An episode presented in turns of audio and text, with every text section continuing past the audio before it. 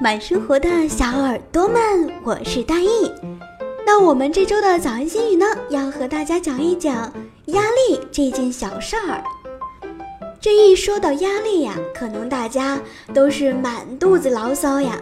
不管是上班的呢，还是上学的呢，上班的埋怨挣钱辛苦，老板事儿多；上学的呢，埋怨爸妈唠叨，成绩上不去，上课老想睡觉。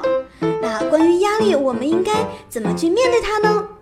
首先啊，大爷的小技巧呢，就是当你感觉到压力的时候呢，你就做一些分散注意力的事情，给自己放一天小假。在这一天时间里呢，你就做一些你平常超级想做，但是一直没有时间啊，都没有完成的事情。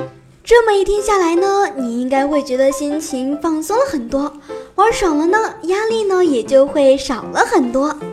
然后我们第二步呢，就要去找一下我们的压力来源，到底是什么产生了压力呢？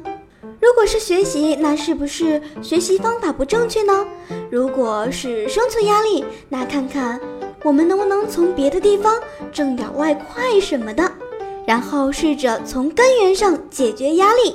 第三点就是确定你是否能够解决。如果你发现工作上的压力实在是太大了，解决确实也不好解决，那么你可以考虑换个职位，跳个槽什么的。总而言之，不要让自己处于压力山大的境地，因为那样你会老得很快哦。